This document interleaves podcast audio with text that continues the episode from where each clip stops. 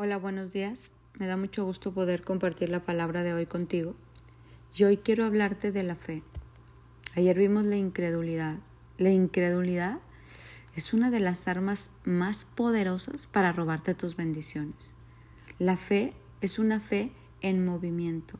Siempre que Dios te quiere bendecir, primero te va a pedir. La bendición de Dios te la va a dar, pero si no sin antes ver tu fe. Y te va a pedir que te muevas en fe, que obedezcas en fe, porque sin fe es imposible agradar a Dios. Mira lo que dice Hebreos 11. La fe demuestra la realidad de lo que esperamos. Es la evidencia de las cosas que no podemos ver. Por su fe la gente de antaño gozó de una buena reputación. Por la fe entendemos que todo el universo fue formado por orden de Dios, de modo que lo que ahora vemos no vino de cosas visibles.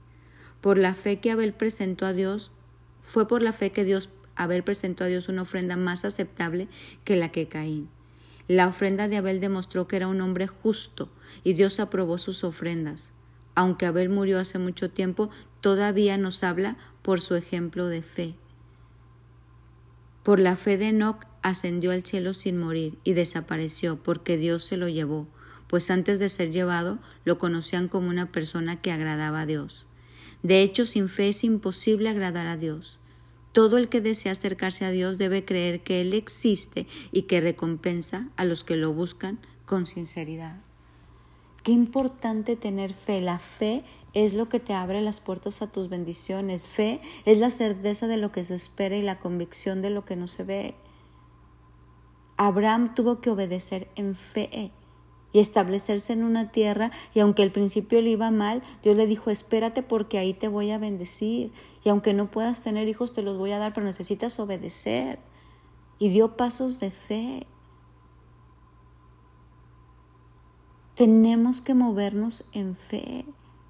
A la viuda de Elías le dijo, dale todo a este hombre, aunque te quedes sin comer, ofrenda todo. Y después le dio una empresa aceitera, se movió en fe. A Esther la paró enfrente de Azuero para poder hablar, hablar un pueblo, salvar a su pueblo judío y la hizo hablar en fe. Los hombres que vieron grandes milagros de Dios son hombres que se movían en la fe, no en la incredulidad. La incredulidad es lo que usa el enemigo para robarte tus bendiciones.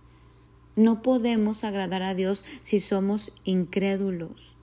Noé construyó un barco donde parecía el hombre más ridículo de la tierra y salvó a la humanidad por fe, bueno, no a la humanidad, a su familia, a las personas que más querían. Qué importante tener fe. ¿Por qué crees que Dios le pidió a Abraham que sacrificara a su hijo Isaac? Obviamente no lo mató, pero ¿qué estaba viendo? Dame lo mejor que tienes, porque yo te quiero bendecir. Y cuando vio que lo bendijo, porque Dios está probando nuestra fe. La esterilidad de Sara era estéril, no podía dar a luz y Dios la probó en fe. Entonces, qué importante tener esta fe. Yo te pregunto hoy, ¿qué cosas te está robando el enemigo por tu incredulidad? ¿Qué cosas te están detenidas porque no quieres dar esos pasos de fe?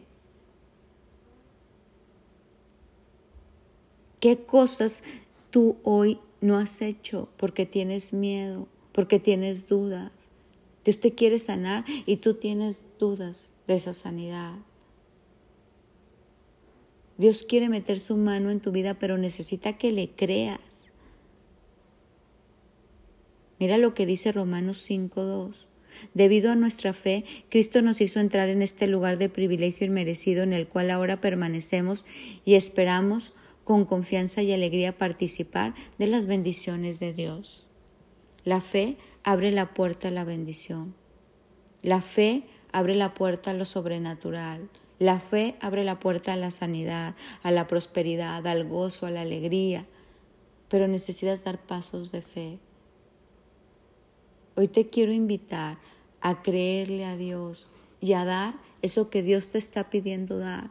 Da tu paso de fe, muévete en fe, habla en fe. La fe no es estática, la fe no es estéril. La fe tiene movimiento, porque sin fe es imposible agradar a Dios. Por la fe que Abraham por la fe es que Abraham ofreció a Isaac en sacrificio cuando Dios lo puso a prueba. Qué importante tener fe. Por la fe Moisés, cuando fue adulto, rehusó llamarse hijo del faraón porque quería salvar a un pueblo.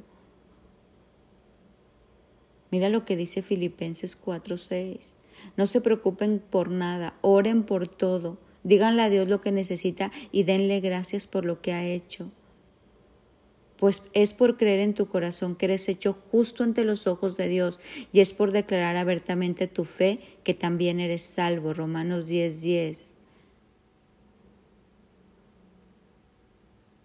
Qué importante tener fe. ¿Cómo viene la fe? La fe viene por el oír y el oír la palabra de Dios. Colosenses 2.7. Arraíguense profundamente en Él y edifiquen su vida sobre él. Entonces la fe de ustedes se fortalecerá en la verdad que se les enseñó. Ya ves, su fe y sus acciones actuaron en conjunto. Sus acciones hicieron que su fe fuera completa. Santiago 2.22. Dice la palabra, muéstrame tu fe con tus obras. Yo sé que Dios nos está pidiendo a todos no te quedes sin tu bendición por tu incredulidad.